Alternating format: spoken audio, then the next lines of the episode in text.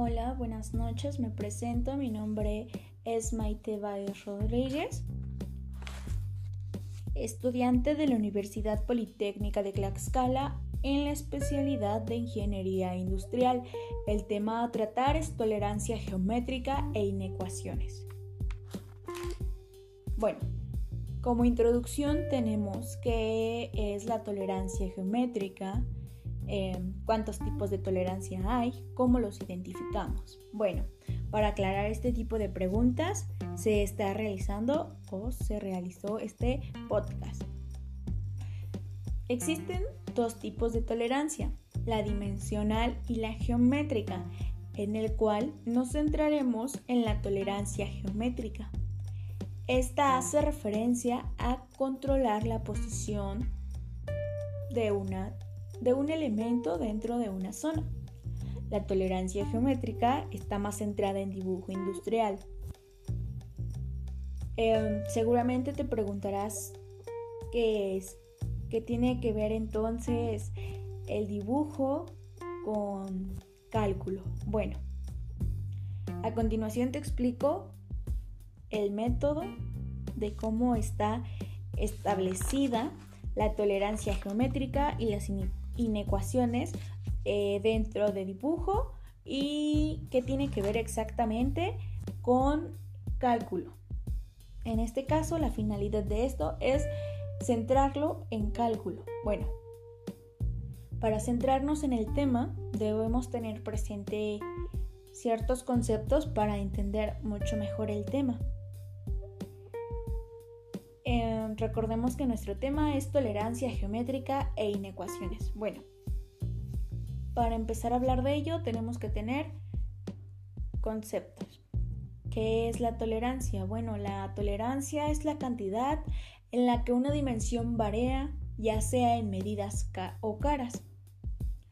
La tolerancia geométrica se usa para el dibujo en ingeniería aplicable para piezas o planos de montaje. Las inecuaciones se aplican para tomar decisiones, para lograr un resultado conveniente y pues esto es una desigualdad. Como ya antes lo mencioné, tenemos dos tipos de tolerancia, la dimensional y la geométrica.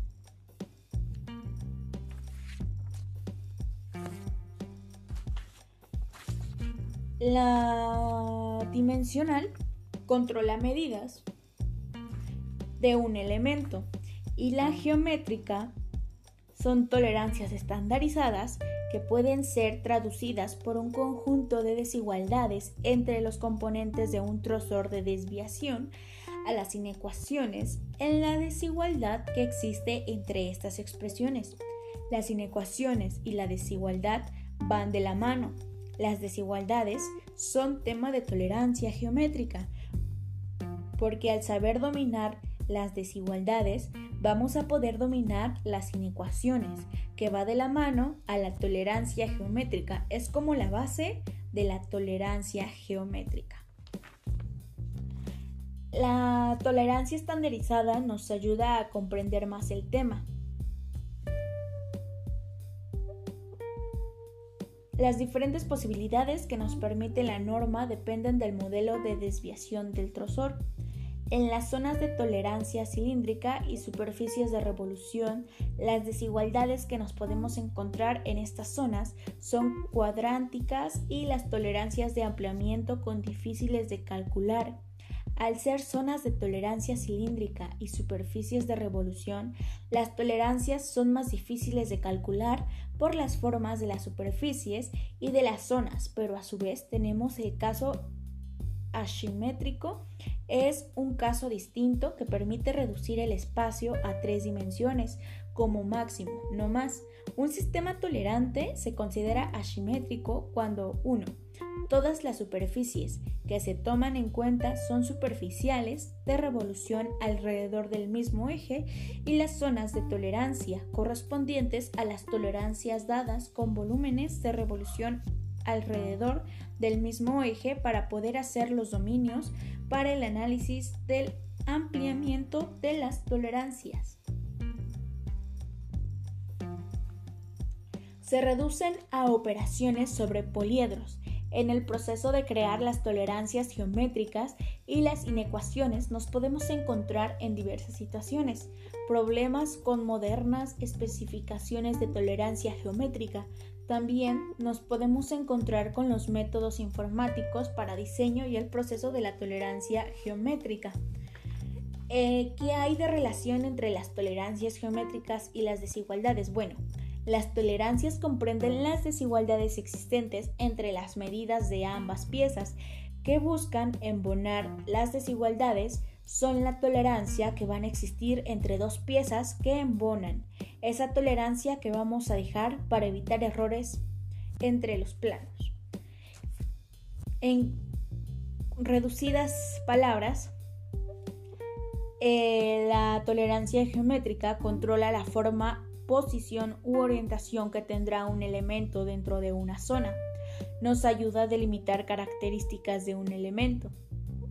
Como ya lo mencioné con anterioridad, nos centraremos en la geométrica para cálculo.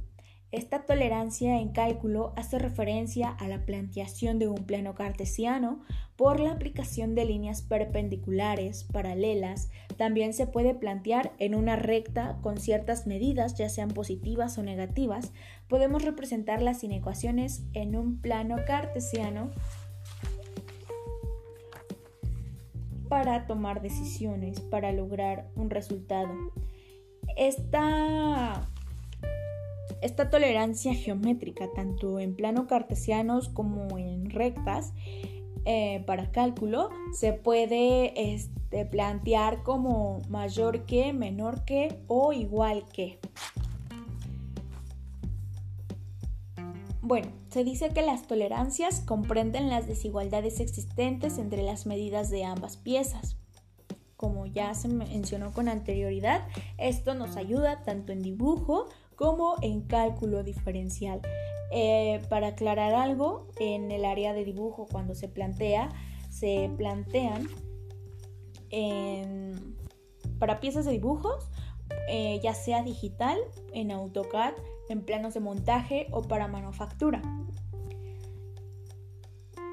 y en cálculo es útil en un plano cartesiano por la aplicación de líneas perpendiculares paralelas y se puede delimitar a los objetos dentro del plano cartesiano.